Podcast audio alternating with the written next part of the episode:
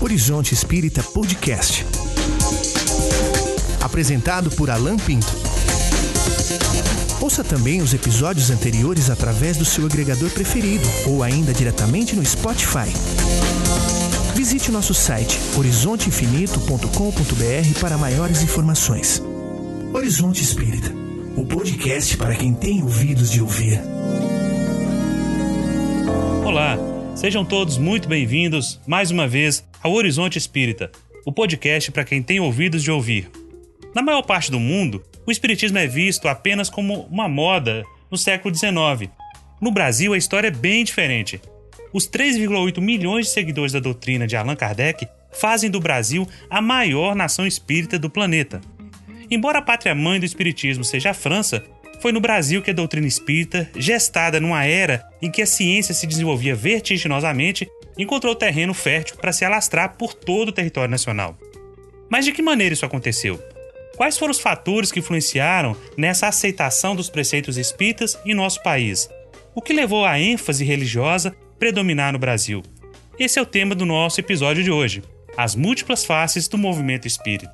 Eu sou Alan Pinto e para auxiliar no debate desse intrigante tema, temos aqui hoje comigo Rodrigo Farias. Tudo bem, Rodrigo? Tudo bem, Alan. Agradeço mais uma vez por estar aqui, pela oportunidade. Mando saudações para todos os nossos ouvintes e espero que a conversa seja bastante proveitosa. É isso aí.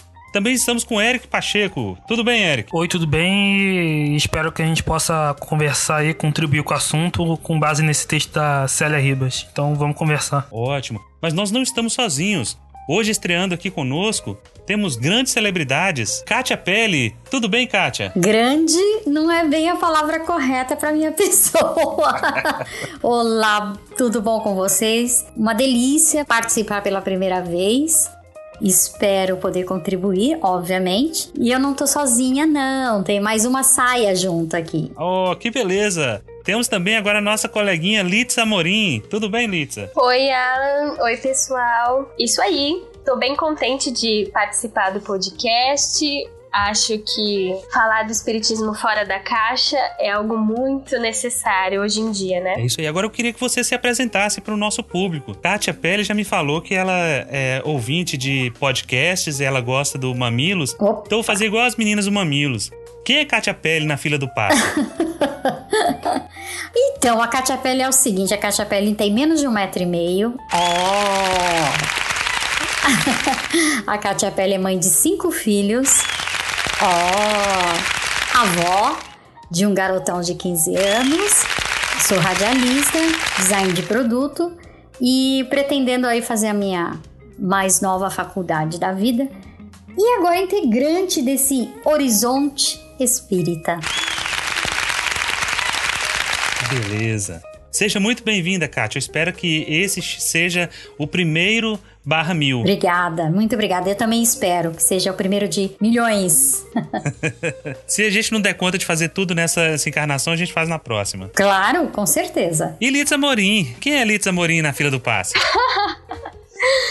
Ai, gente, Sou pesquisadora na área de educação, na área de história da educação, muito interessada nos temas relacionados à religião e política. Já pesquisei algumas cartas de Pestalozzi, né, conhecido professor de Kardec. E quero continuar aí estudando o movimento espírita brasileiro, né, no começo do século XIX, para entender essa nossa identidade. É isso. E nada melhor do que conhecer o nosso passado para que a gente possa entender o que é o nosso presente. Gente, é o seguinte. Você sabe que o nosso país é uma mistura assim de várias culturas de vários lugares do planeta. Esse caldeirão cultural brasileiro é só um dos fatores que explicam a acolhida do espiritismo teve a partir da segunda metade do século XIX, quando ainda éramos uma monarquia, para vocês terem uma ideia. Até hoje, essa influência ela se faz presente em nossos hábitos, nossos costumes, culinária, religião. Em sua concepção original, o Espiritismo nunca teve a pretensão de ser uma religião, isso todos nós sabemos. Só que os primeiros adeptos do Espiritismo no Brasil, eles não tinham nenhuma intenção de negar a sua religião católica. Na verdade, essas pessoas elas defendiam o Espiritismo apenas como uma correção necessária aos dogmas católicos, e não como uma religião propriamente dita. E a ironia da coisa é o seguinte, que coube à própria igreja o papel de lançar o espiritismo no campo religioso, ao tentar impedir a disseminação das ideias de Kardec, como algo contrário aos seus dogmas. Para isso, ela lançou mão de cartas pastorais, de artigos, de opúsculos, de livros, uma série de coisas, tudo para combater o espiritismo. Só que isso aí teve um efeito justamente contrário. Porque no início eles não queriam e não viam o espiritismo como religião. Muita gente imagina que o espiritismo começou em 1865, lá na, em Salvador, com a criação do primeiro centro espírita, com o Luiz Olímpio Teles de Menezes. Mas na verdade, isso aconteceu cinco anos antes, com a publicação de um livro chamado Le Temps sont arrivés. Gostaram do meu francês? Passei a tarde inteira treinando para falar isso. Le Temps sont arrivés. Sont arrivés.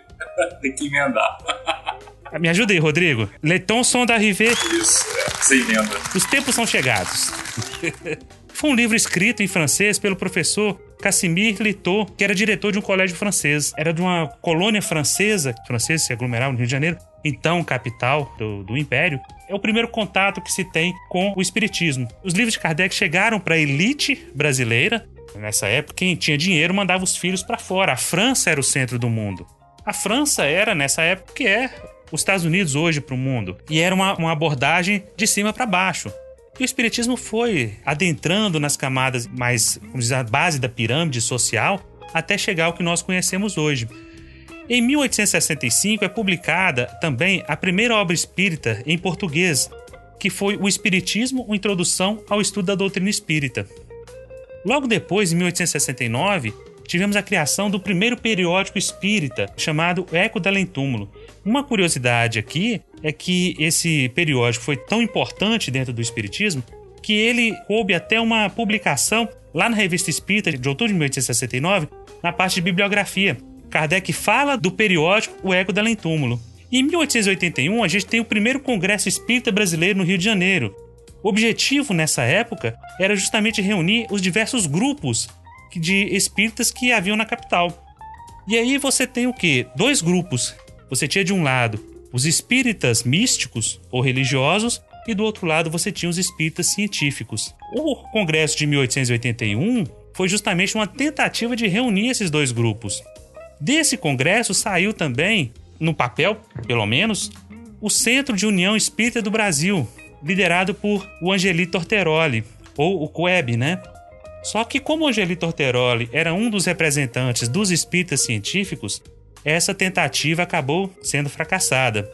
Em 1883, tivemos a fundação do periódico O Reformador, o famoso Reformador, e em 1884, eis que surge a fundação da FEB, que foi justamente criada para congregar todos os grupos existentes numa tentativa de ser um órgão neutro. Não era nem religioso e nem científico.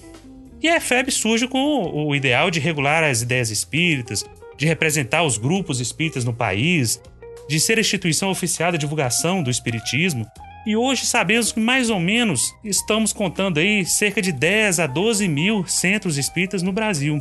Em 1889, Bezerra de Menezes assume a presidência da FEB. E logo depois, 1895 até 1900, é o segundo mandato de Bezerra de Menezes. Aí sim, nós temos uma certa solidificação do espiritismo como religião, porque o Bezerra de Menezes ele tinha um viés muito forte ligado ao catolicismo, uma devoção a Maria muito grande, e ele acaba trazendo isso para dentro da FEB. Então essa ideia de que a FEB deveria ser neutra, ela acabou tomando o rumo daquele grupo que saiu fortalecido de todas essas disputas entre os cientistas e os religiosos.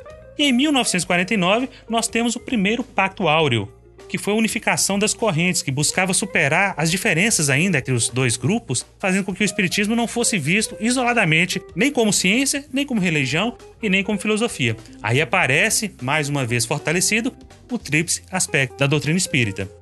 E aqui a gente vai ter dois grupos dentro dessa unificação que precisavam se integrar. Uns estavam ligados com a fenomenologia, com a aparição dos espíritos, e o ensino moral era deixado de lado. O outro só se interessava pelo ensino moral, era voltado só para a moral cristã, era trabalho dos evangelhos. Então, esses grupos foram unificados no primeiro Pacto Áureo. Feita essa introdução, para a gente se situar bem rápida, bem resumida, eis que estamos hoje, em maio de 2019, com um, um espiritismo totalmente diferente daquela concepção originada lá em abril de 1857 por Kardec. Você falou muito bem sobre essa questão né, do início do espiritismo, que as pessoas elas não queriam, na verdade, uma nova religião, né? Elas queriam um catolicismo reformado, né? Algo do tipo. Tem até o Olímpio Teles Menezes com Ecos de Além Túmulo, né? Que se vocês lerem esse periódico, ele, ele inclusive ele tem muito viés católico, né? Ele usa muito expressões católicas. Aí depois teve a disputa entre os científicos, né? Liderados pelo Afonso Ângelo Torteroli e os que foram considerados místicos, né, que eram liderados pelo Bezerra. O Bezerra, ele passou alguns anos no grupo Ismael, né? O grupo Ismael que tinha uma tendência muito forte rustenguista, né? Depois que ele passou por esse grupo, ele assumiu depois a presidência da FEB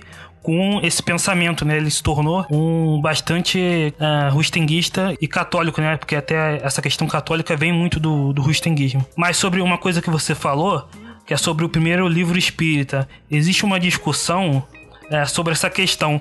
Algumas pessoas consideram que o primeiro livro espírita teria sido esse livro francês que você falou. Mas já no trabalho do Paulo Henrique Figueiredo, no livro Revolução Espírita, ele traz cartas do Barão do Santo Ângelo, né? O Porto Alegre, que é um, é um espírita muito pouco conhecido. Ele, ele era da corte ali do Império e ele é, é assim, um dos primeiros espíritas, né? e ele não tinha muito esse viés católico, não. Ele, ele, ele era bem espírita mesmo. E ele escreve por um amigo deles cartas, ele envia essas cartas pro Brasil o Paulo Henrique Figueiredo considera essas cartas a primeira obra espírita, né? Aí eu não, eu não sei o que os historiadores decidiriam se, se a primeira obra espírita é essa francesa que você mencionou ou a, a obra do Barão do Santo Ângelo. Pra quem quiser entender melhor essa questão, recomendo o livro do Paulo Henrique, né? O Revolução Espírita, que tem essas cartas completas, né? E elas formam uma ordem, né? Do encadeamento. É isso aí. Vocês já chegaram a ver algo do tipo, algum desses livros antigos? Litz, é você que pesquisa, já chegou a ver algum desses livros? Tem um livro de uma historiadora brasileira. Ela é meio polêmica, a Mary Del Priore.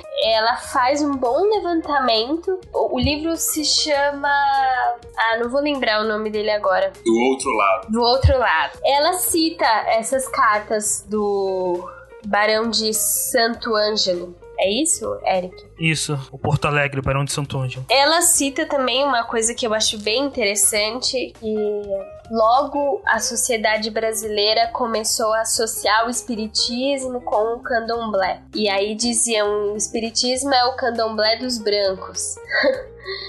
E aí alguns espíritas tentavam afastar essa imagem. E eu acho que os espíritas muitas vezes não valorizam tanto esse aspecto de que o espiritismo pode ser entendido como um resgate ou uma aproximação maior com as religiões de matriz africana, né? Por essa possibilidade de comunicação com os ancestrais. Aliás, essa distinção a FEB sempre quis deixar clara que espiritismo é uma coisa e as religiões afro-brasileiras são outra coisa.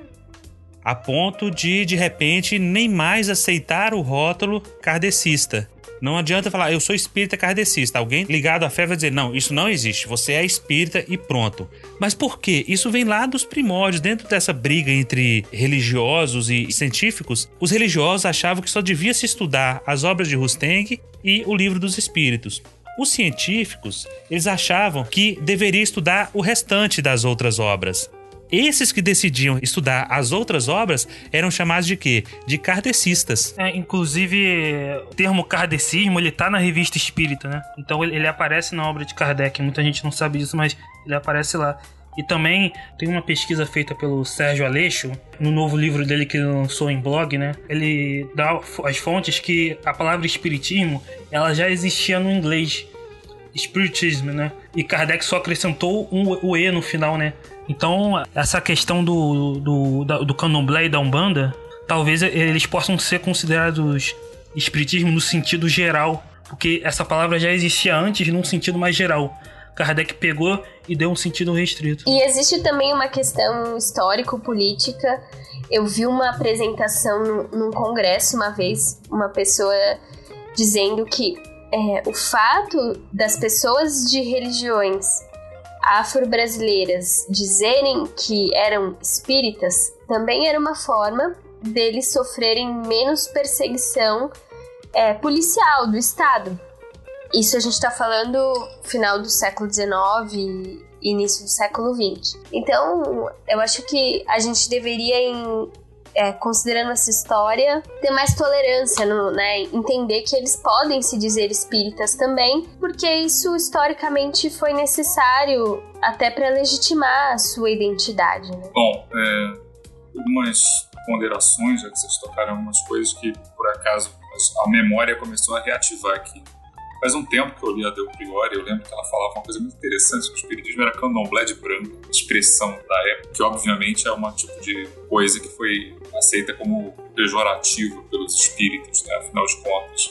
Estava falando de pessoas de uma elite educada com uma doutrina francesa, cristã, sendo comparadas com os rituais, as palavras da época, os rituais bárbaros né, dos negros, escravos, etc, Mas assim, sobre o que você falou sobre essa distinção, na verdade, ao longo da história, essa distinção oscilou.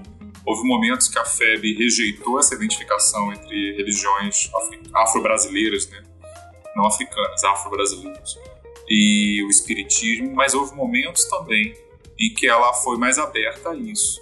Se você pegar, por exemplo, o período do pós, acho que dos anos 60, 50, Deolindo Amorim tem um livro chamado, assim, acho que é Africanismo Espiritismo, mas basicamente, assim, ele, ele é bastante severo, insistindo nessa separação, nessa distinção, inclusive talvez com alguns argumentos que hoje soariam tanto racistas ou preconceituosos, né? Uh, mas depois disso houve um período em que essa guerra, né, pela identidade do, do termo espiritismo, ela foi bastante atenuada, pelo menos da parte da FEB né, onde houve é, uma aproximação maior.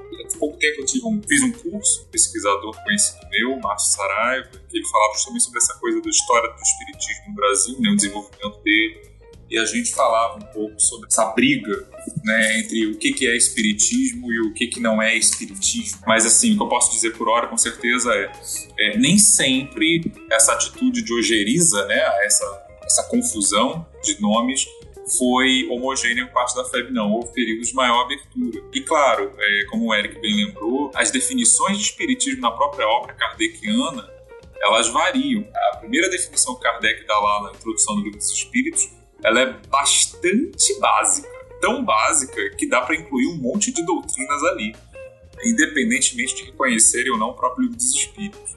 É, então, dependendo de como você jogue isso, realmente, é, você vai achar que um monte de gente é espírita e ou não. Eu, particularmente, aí é opinião puramente pessoal. Eu acho que, é, embora haja ações históricas para haver essa confusão, né, essa coisa da perseguição das autoridades, que me parece que foi até Vargas, período do Estado Novo, essa repressão às religiões afro-brasileiras que então se disfarçavam de espíritos, né, por assim dizer. Eu, particularmente, e eu também às vezes uso o kardecismo para ser melhor compreendido, dependendo de que eu estou falando. Né, eu, quando dava aula na minha escola lá em Caxias para alunos do ensino fundamental, eles não tinham a menor concepção do que era espiritismo, eu não sabia, não tinha a menor ideia do que se tratava. Então, é, às vezes eu usava, às vezes achavam que o espiritismo era candomblé, um bando, coisa assim. E às vezes eu usava kardecismo para tornar mais didático. Mas assim, eu acho particularmente que não faz mal nenhum você tentar reivindicar uh, sem inferiorizar ninguém. Eu acho que não faz mal nenhum tentar esclarecer que uma rosa não é um cravo. a gente já é tão mal entendido no geral, né? Já misturou tanta coisa com o espiritismo. Eu também já ouvi que o termo foi, foi vamos dizer assim, apropriado pelo, pelas religiões afros por uma questão de perseguição, sim, e que uma vez que elas se denominassem como uma religião, eles não sofreriam mais nenhum tipo de perseguição, assim como o próprio espiritismo, que se tornou uma religião, vamos dizer assim, oficialmente, por conta também de perseguições é, policiais e políticas na época que entrou no Brasil. Então, todo, tudo teve o seu momento, a sua fase, a sua necessidade e a gente não pode simplesmente negar por negar, mesmo que não esteja correto, houve um tempo em que isso foi necessário. Hoje não é mais, e como você bem disse, Rodrigo, não tem nada de errado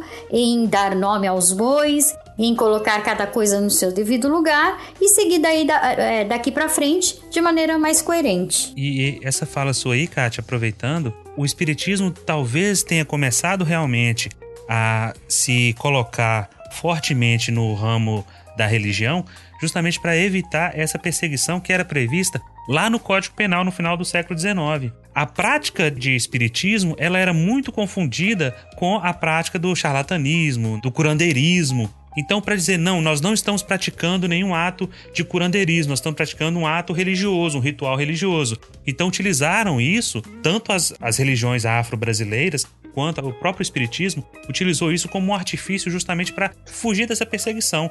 E esse código só vai ser renovado, tirando isso, porque dava uma pena de detenção de dois a seis meses para quem fosse pego nessas práticas. A Célia Ribas fala disso num outro artigo dela, eu vou até deixar no, no link aqui, chamado Caráter Religioso do Espiritismo. A seguinte questão: Alvo do novo Código Penal, os espíritas foram motivo de discussão em todos os âmbitos da sociedade brasileira nos fins do século XIX até mais tarde do século XX. O espiritismo era visto como heresia para os católicos, como charlatanismo para os cientistas, como crime para o poder judiciário, como doença ou como exercício ilegal da medicina para o poder médico e como notícia para o poder jornalístico. Então, a gente vê que essa mescla ainda é muito forte hoje em dia. Então, o rótulo kardecista era justamente para separar, já que depois nós unimos para fugir da perseguição. A perseguição acabou, então tá na hora de distinguir. Então você é da Umbanda, você é do Candomblé, você é da Quimbanda, você não é espírita. Mas isso aí fica na, na memória coletiva das pessoas. Eu praticamente não vejo nenhum problema nisso. Eu comparo como uh, dois esportes ou três esportes diferentes. Você vai ver aí o futebol, o basquete e o voleibol. Todos eles usam bola. Todos eles usam a bola da mediunidade. Mas são coisas distintas, embora todos sejam esportes. Agora, eu acho que usar a terminologia espiritismo kardecista faz muito sentido na nossa sociedade, porque se eventualmente pessoas do candomblé ou da umbanda quiserem se denominar sou espírita umbandista e tal, o espiritismo kardecista cumpre essa função de identificar sem ficar nessa disputa é, sobre o nome espírita que é uma, uma disputa estéreo, porque a gente espírita, a gente não quer brigar com quem é do candomblé ou da Umbanda. Né? Então, assim, existe esse debate né, entre os pesquisadores. Alguns acham que o candomblé, a Umbanda pode usar espiritismo, outros acham que não. É, eu acho que a gente não, não, deve, não deve brigar com quem, com se os candomblecistas quiserem usar, né? Até porque Kardec não foi quem inventou a palavra. Inclusive, na, na própria revista espírita, Kardec chama a escola americana de espiritismo, né? Os espíritas ingleses, americanos, eles chamam eles de espíritas, né? Mesmo eles não acreditando em reencarnação, né? Porque os espíritas da escola americana, esse, esse é o termo que Kardec se refere, eles não acreditavam na reencarnação e mesmo assim foram considerados espíritas por Kardec.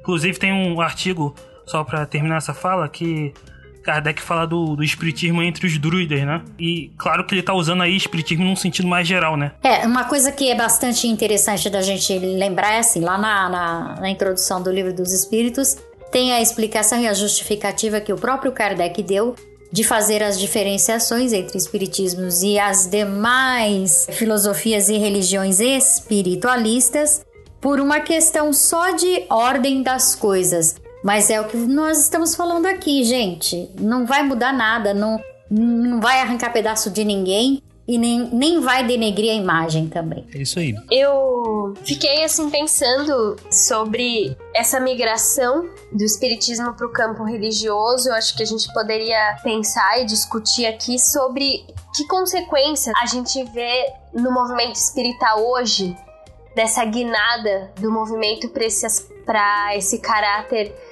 bastante cristão, mais aproximado do catolicismo, né? O que, que vocês acham? Isso aí nós vamos deixar para o próximo bloco. e assim vai para o próximo bloco. Já contextualizamos, já colocamos a audiência já situada nesses contextos da doutrina espírita para chegar exatamente às múltiplas faces do movimento espírita brasileiro. Nós, no primeiro bloco, fizemos o quê? Um resumonstro. Resumonstro. Não é? Isso. Muita informação, né? Não dá para resumir 160 anos de história em 20 minutos. Verdade. Mas dentro do movimento espírita brasileiro, nós vamos identificar com muita nitidez duas correntes. Uma corrente do espiritismo científico e outra corrente do espiritismo religioso. No espiritismo científico, nós vamos ver categorizado mais ou menos três grupos. No primeiro grupo, nós vamos ver aqueles que se apoiam na narrativa dos espíritos. Eles vão usar sempre os fenômenos através da mediunidade, e ele é baseado sempre em livros psicografados, como Evolução em Dois Mundos, de André Luiz, Mecanismo da Mediunidade, também de André Luiz, a própria série psicológica de Joana de Ângeles, Psicologia Transpessoal, com base também na psicologia de Carl Gustav Jung, isso tudo fazendo parte dessa narrativa dos espíritos, uma ciência feita do mundo espiritual para o mundo material ela não tem assim nenhum rigor acadêmico. Você não vê nesses livros nenhuma citação, nenhuma bibliografia de outros livros. Ela é baseada única e exclusivamente em opiniões do próprio autor espiritual. Muitos críticos vão se levantar nessa hora aí para falar justamente disso, porque tenta-se com a fala do autor espiritual chegar a algo próximo do que seja ciência. Mas muitos vão apontar muitas falhas, por exemplo, em Evolução em Dois Mundos, André Luiz fala de coisas que a própria ciência diz que é equivocada. Você vai ver Humberto de Campos também falando sobre a vida em Marte. Você vai ver em Cartas de uma Morta, de autoria da mãe do próprio Chico Xavier, falando que em Marte tem mares. E hoje a gente sabe que as sondas já foram lá, a Curiosity, e não viu nada disso. Então vocês vão ver uma certa divergência entre o que esses espíritos falam e o que é, realmente a ciência coloca aí pra gente. E eles vão usar também um vocabulário assim pouco comum, mais voltado para um público bem mais restrito, que tem uma capacidade de abstração, de pensamento e uma cultura, né, mais erudita. Esse é o primeiro grupo. O segundo grupo que nós vamos tratar são os profissionais da ciência, esses aí são baseados na legitimidade profissional. É, então, a autora desse artigo que a gente está discutindo, a Célia Ribas, ela vai falar que tem uma grande parte do movimento que tem um caráter de uma religiosidade mais tradicional, para, mais próxima do catolicismo e dentre aqueles que tentam de alguma forma fazer interface com o campo da ciência, você vai ter os livros psicografados que usam um jargão científico, mas que não necessariamente se expõe ao método científico. E o, e o segundo grupo é o que você estava falando, né? Dos, dos, profissionais que fazem um diálogo. Então, eu sou psicólogo junguiano, eu trago uma interpretação que mescla espiritismo e psicanálise junguiana, né? Mas que também não se submetem à revisão pelos pares, porque eles só se tornam famosos e respeitados geralmente dentro do próprio movimento e não fora. Ou seja, a gente considera sumidades pessoas que não têm reconhecimento nenhum fora da nossa própria comunidade. Né? O Lício Rangel falou um pouco disso de forma até bastante veemente ah, no último episódio, quando ele se referiu a. ele questionou o expertise, né, a, a competência acadêmica ou técnica, por assim dizer, do Haroldo Dutra quanto a respeito das traduções do Antigo Testamento porque é, a gente elege como especialistas essas pessoas. Não estou entrando no mérito da, da competência delas em si, mas apenas falando da questão do reconhecimento.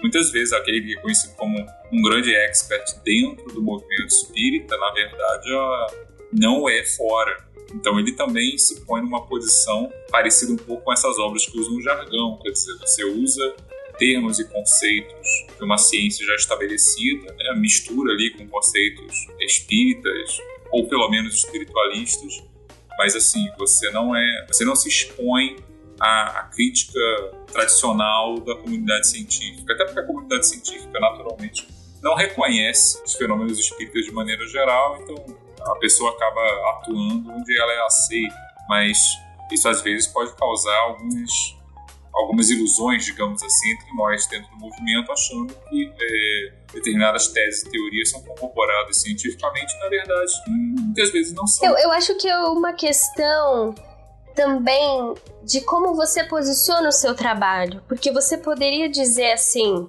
eu sou psicóloga e estou fazendo um diálogo entre o espiritismo ou a obra de Kardec e a psicanálise de Jung. E seria ok é um ensaio, um exercício. que todo mundo pode fazer. Você pode fazer com vários ramos da psicanálise, com Jung, com Freud, com Winnicott. O problema, e a Célia Ribas aponta isso, é quando ao invés de posicionar o seu trabalho como um ensaio, uma tentativa de diálogo, é, com todas as limitações de um trabalho desse tipo, vira a psicologia segundo o espiritismo.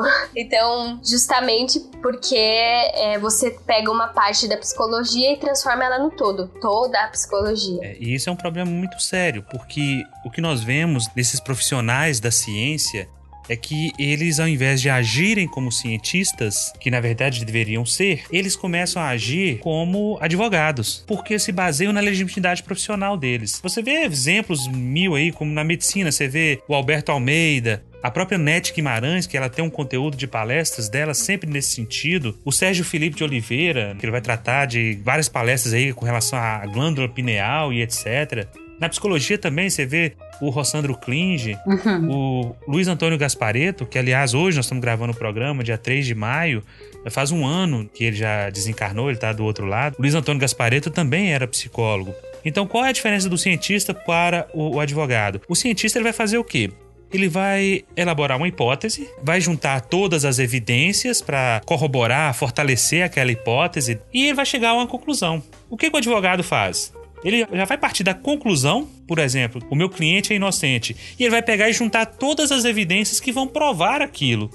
Então, o que esses profissionais da ciência fazem é, por exemplo, tentar comprovar a vida após a morte com base na sua vivência pessoal. O Alberto Almeida vai fazer isso. Em várias palestras dele, ele narra eventos de terapias de regressão a vidas passadas. A Anete Guimarães ela vai tentar, dentro dos postulados da medicina, tentar provar certos aspectos da mediunidade, certos aspectos da influência dos espíritos em nossas vidas e assim por diante. Então a gente precisa ter muito cuidado quando nós falamos que espiritismo é ciência, mas que tipo de ciência nós estamos falando? Qual a qualidade dessa ciência? Porque muitos que dizem que conhecem ciência, na verdade, não conhecem, porque não sabe o que é uma teoria, não sabe o que é um problema, não sabe o que é uma hipótese, não sabe qual, o que é o método científico, não sabe nem sequer qual foi o método utilizado por Kardec dentro da codificação. Isso é muito comum, a gente vê pessoas que tentam relacionar espiritismo com, por exemplo, psicologia de Freud, né? Psicanálise, né? Sendo que é até questionável se a psicanálise é realmente ciência, né? É, vídeo o trabalho de Karl Popper, né, de outros filósofos da ciência. Então acaba misturando o espiritismo com teses até materialistas, né, desses psicólogos. Inclusive a psicologia, né, no sentido etimológico, era estudo da alma, né? Hoje em dia a psicologia é, se afastou desse sentido etimológico. Mas eu acho que a gente, na atualidade, tem uma visão de ciência que é menos influenciada pelas pesquisas na área de sociologia da ciência, a gente sabe que dentro do campo científico existem visões em disputa, existem às vezes paradigmas em tensão. Então eu, eu acho que Nesse sentido, eu acho que é possível fazer um diálogo entre espiritismo e psicanálise, porque uma parte do ser humano é matéria, outra parte é, é espírito. O problema é que o que faz o link aí, ele é desconsiderado pela psicologia. O que faz o link da matéria com esse algo mais a não ser Jung. E isso aí, a Joana de Anjos vai pegar dessa psicologia de Jung para mostrar que o, o, homem integral, né, que nós não somos só é, corpo e mente, existe um outro elemento também e o próprio Freud nem sempre ele leva muito para esse canto. Sim, mas eu, eu, eu acho que o que eu quero dizer aqui é que uma pessoa que decida fazer um artigo discutindo Freud e o espiritismo, ela vai ter que se ver com um monte de questões espinhosas, mas ela pode tentar. O grande problema é o discurso de autoridade, que eu acho que é o elemento que unifica tanto esses livros espíritas supostamente científicos quanto essas pessoas que falam através do lugar de autoridade pela profissão. Não é porque você é médico ou porque você é um espírito que você tem uma autoridade que o que você diz está certo. É, o ideal é que você exponha suas teses, esteja aberto ao diálogo, tente ver o que, que as pessoas já pesquisaram antes de você, que é o que se tenta fazer na academia, né? É, o que eu percebo também é que assim, o espiritismo ele pode até avançar cientificamente falando, na área da psicologia e só. Porque nas outras áreas, por exemplo, o Dr. Sérgio Felipe tenta por todas as vias materializar o espírito para poder comprová-lo e a gente sabe que isso é impossível, pelo menos segundo os espíritos superiores. Então é assim, nós temos certas limitações, nós temos que lidar com isso, nós vamos ter que aprender a fazer uma nova ciência ou então separar os campos que devem ser separados e entender é o limite, é até onde a gente pode ir. Essa questão de ciência espírita e até mesmo como você bem disse, Litsa, sobre a autoridade é complicado porque os espíritos não vão fazer o nosso serviço, né? Concordo. Não vão fazer a nossa parte que cabe. E é curioso, por exemplo, a Célia Ribas cita o terceiro grupo, que são cientistas do espiritismo. Cita nominalmente o pessoal da LIP e o pessoal da CEPA. Ela não citou, por exemplo, alguns pesquisadores que analisam neuroimagens de pessoas que são médiums. Esse pessoal, por exemplo, tá no NUPES, no Núcleo de Pesquisa de Espiritualidade e Saúde da Universidade Federal de Juiz de Fora e eles já fizeram parcerias com algumas universidades estadunidenses. Então é um outro tipo de cientista espírita, mas num sentido interessante, diferente. Eles não estão estudando nem história do espiritismo, nem o movimento espírita. Eles não estão reivindicando o legado de Kardec, mas eles estão estudando o problema mente-cérebro, que é, é bastante interessante, dialoga muito com a posição filosófica espiritualista. Então, só para dizer que, já que a gente está discutindo onde que o espiritismo dialoga com a ciência, eu acho que deveria incorporar isso, não no sentido de que eles são espíritas ou estão defendendo uma hipótese espírita, mas eles estão defendendo uma hipótese que é incorporada pelo espiritismo que é que a mente é mais do que o cérebro. E esse terceiro grupo aí, que é a ciência acadêmica, e que você citou a, a CEPA aí, que faz uma rejeição muito forte à, à vertente religiosa do espiritismo, e para ela é só ciência e nada mais importa além da ciência. O NUPES, ele realmente é o que está mais ligado a uma instituição que é a Universidade Federal de Juiz de Fora, que recentemente o professor Alexander Moreira Almeida pretende dar continuidade à pesquisa né, nos moldes lá da Universidade de Virgínia do professor Ian Stevenson. Tanto é que ele está indo no programa da Fátima Bernardes e está indo à mídia para que as pessoas enviem casos né, sugestivos de reencarnação justamente para que seja estudado. E é muito interessante, porque nesse caso eles vão usar o rigor científico, vão levantar coisas que sejam mais concretas, que possam ser falseáveis, elementos que possam ser replicados em outros lugares, tudo isso dentro da ciência acadêmica. Mas qual é o grande problema? Esse terceiro grupo da ciência acadêmica vai encontrar dentro do próprio espiritismo. Eles vão bater de frente com as questões dogmáticas das pessoas. Por que, que eu estou dizendo isso? Porque a, a doutora Hélida Carneiro ela fez um artigo falando sobre a eficiência do passe magnético, passe espírita, como alguns gostam de chamar, no tratamento de recém-nascidos com problemas né, diversos e que estão na UTI. Ela pegou um grupo lá de, de cerca de 40 crianças, separou em dois grupos.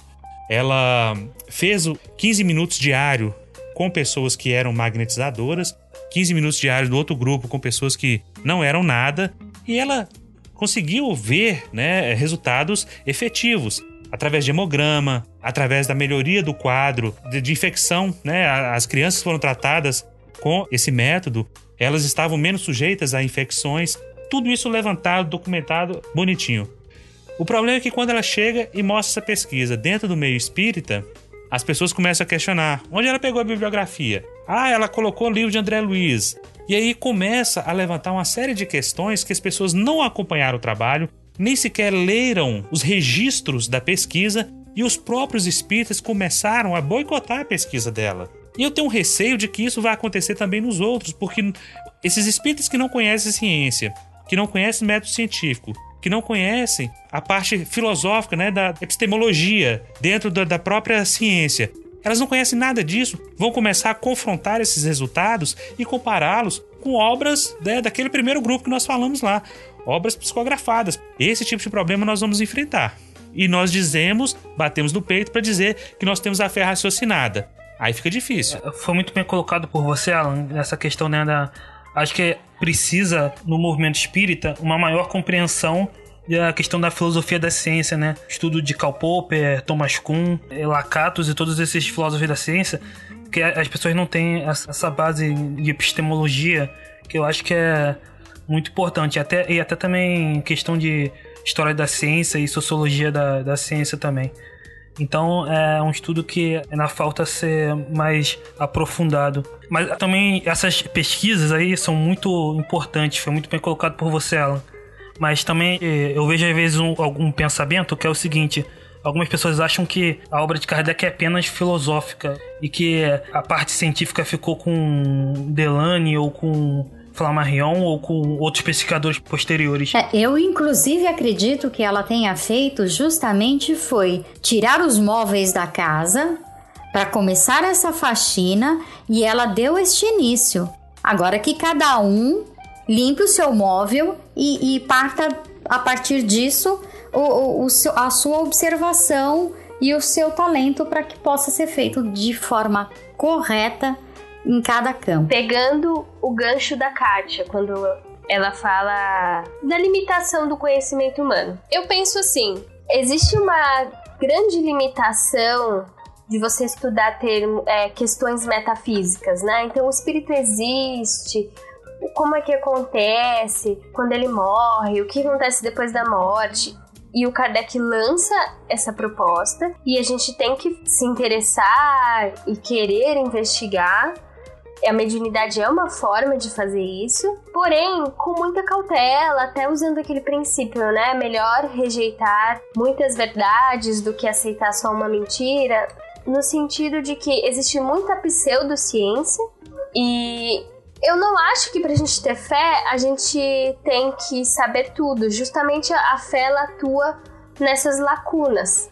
O Kardec lançou ambiciosamente a ideia da fé raciocinada, mas eu, por exemplo, gosto muito de uma frase do Kierkegaard, que era um filósofo existencialista, que ele dizia: a fé é um salto no escuro. Porque realmente você pode participar de uma reunião mediúnica, como eu participo há muitos anos, e mesmo assim você não pode dizer eu tenho certeza.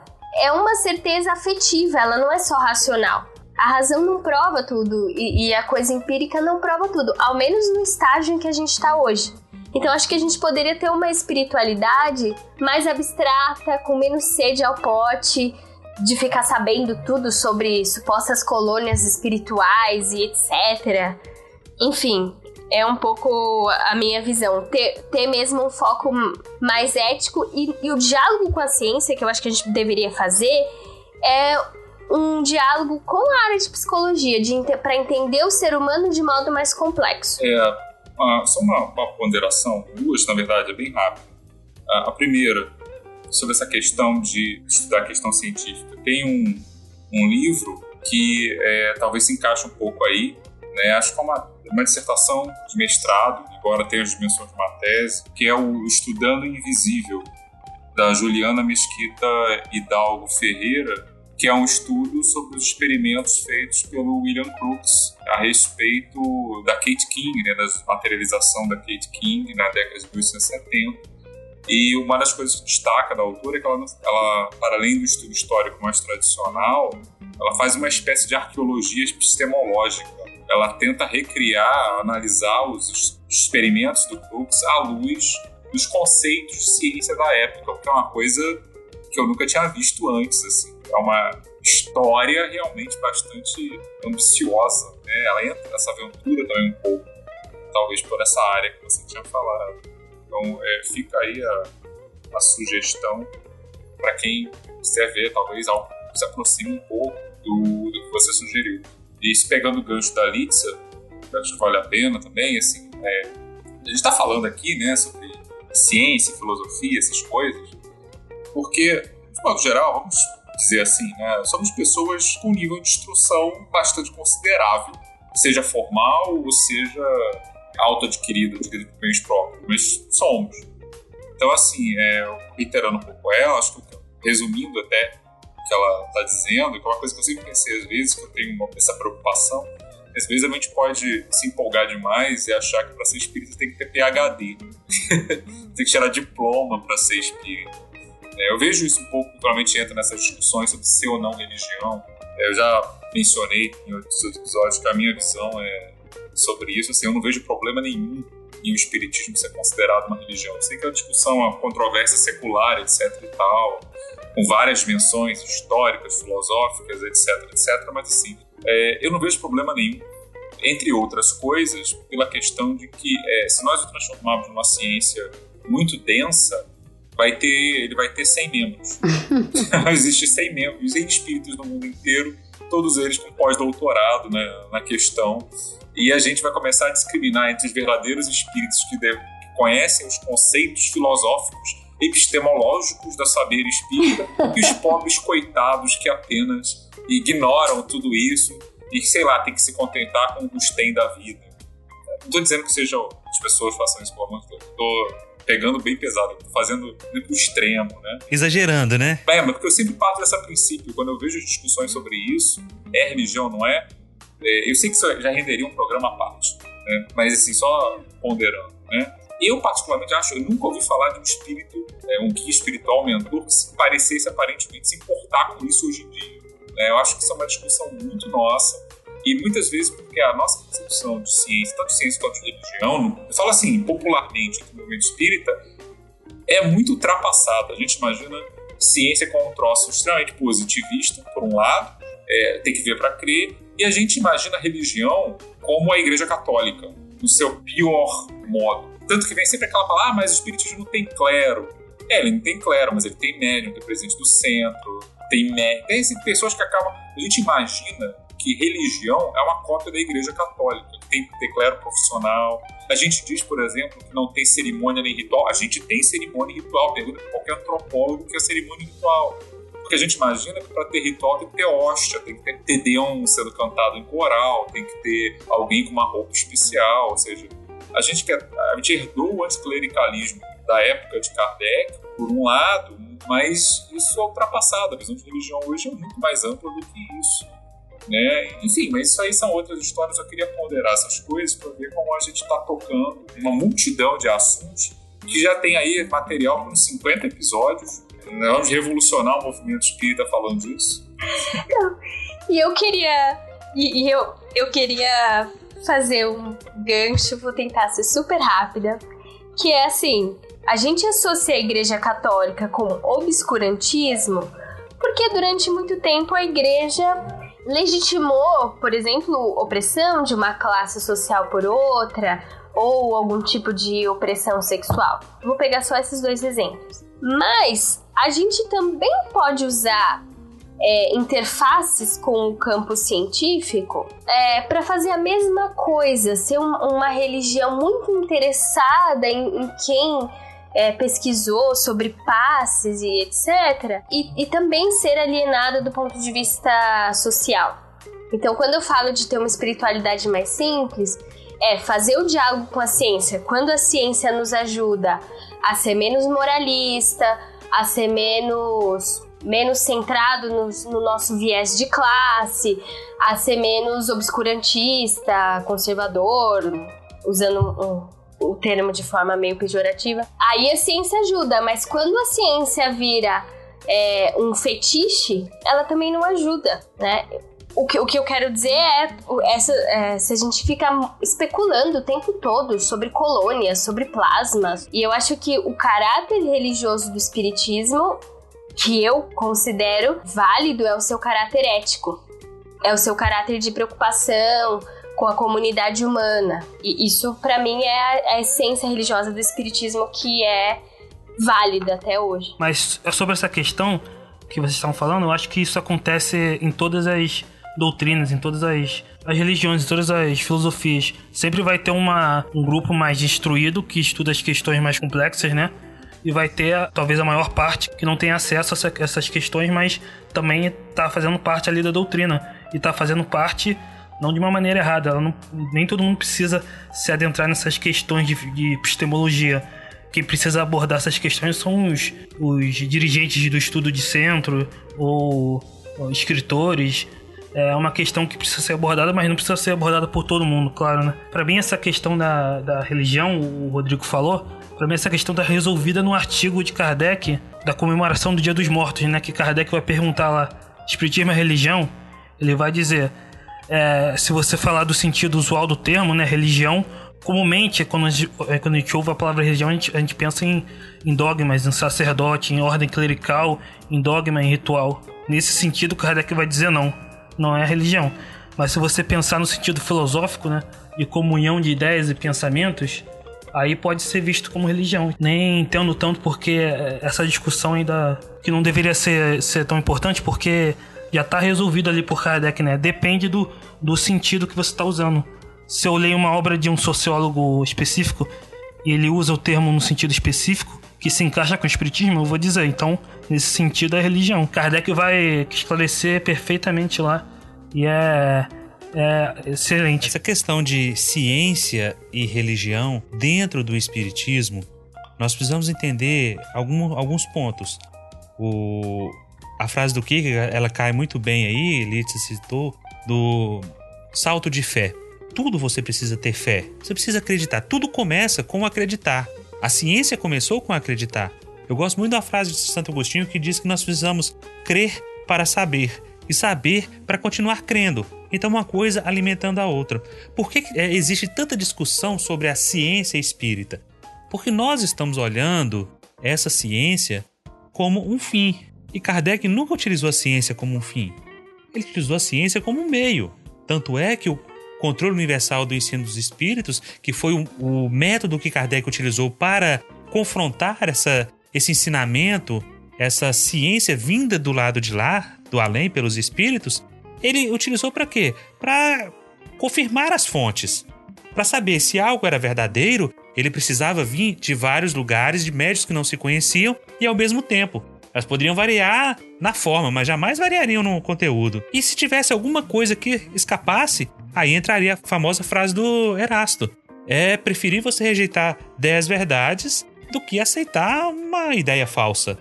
Então, discutir religião e ciência dentro da doutrina espírita é mais ou menos chover molhado.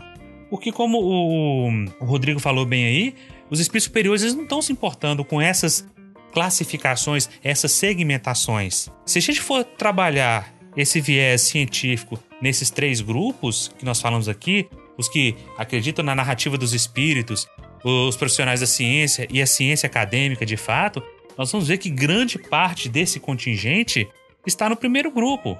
Por quê? Porque creem que a palavra de André Luiz, de Joana de Anjos, de Emmanuel, traduz uma verdade vinda do além e passa pelo filtro do médium e através disso aí, se traduz numa verdade verdadeira e não se discute mais. Talvez esse seja o nosso grande erro, o erro nosso de não questionar. Eu trouxe, eu pensei em três exemplos, tipo, bem rápidos sobre como a ciência hoje ela evoluiu e precisa entrar em diálogo com o espiritismo. Por exemplo, a questão do suicídio, né? Durante muito tempo foi vista como um tabu, uma coisa criminosa pelas religiões. Algumas obras mediúnicas pós-Kardec também pesaram, né? E hoje a gente entende que o suicídio é multifatorial e tem a ver com adoecimento.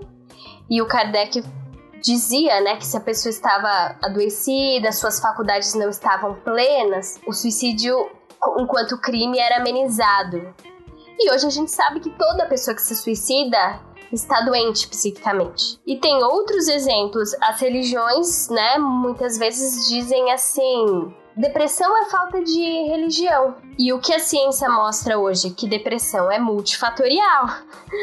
Luto Muitas vezes as religiões têm dificuldade de, li de, lidar com o luto. Não, mas você é espírita, você tem que entender que o fulano morreu, ele tá bem. Não é assim.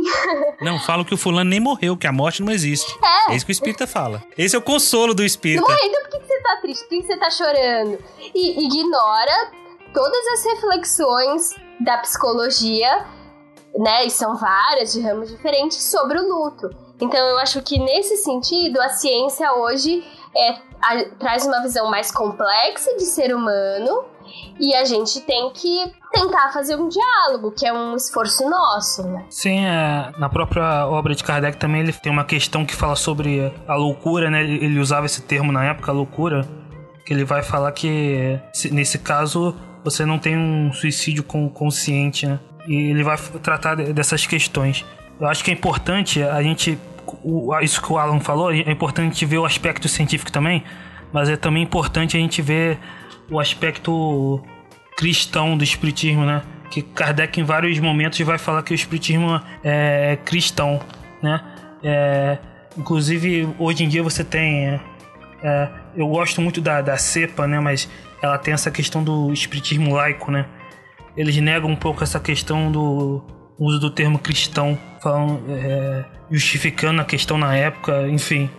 Eu, mas eu acho importante falar desse, da questão do espiritismo como uma questão cristã, né? Porque aí abarca muita gente, né?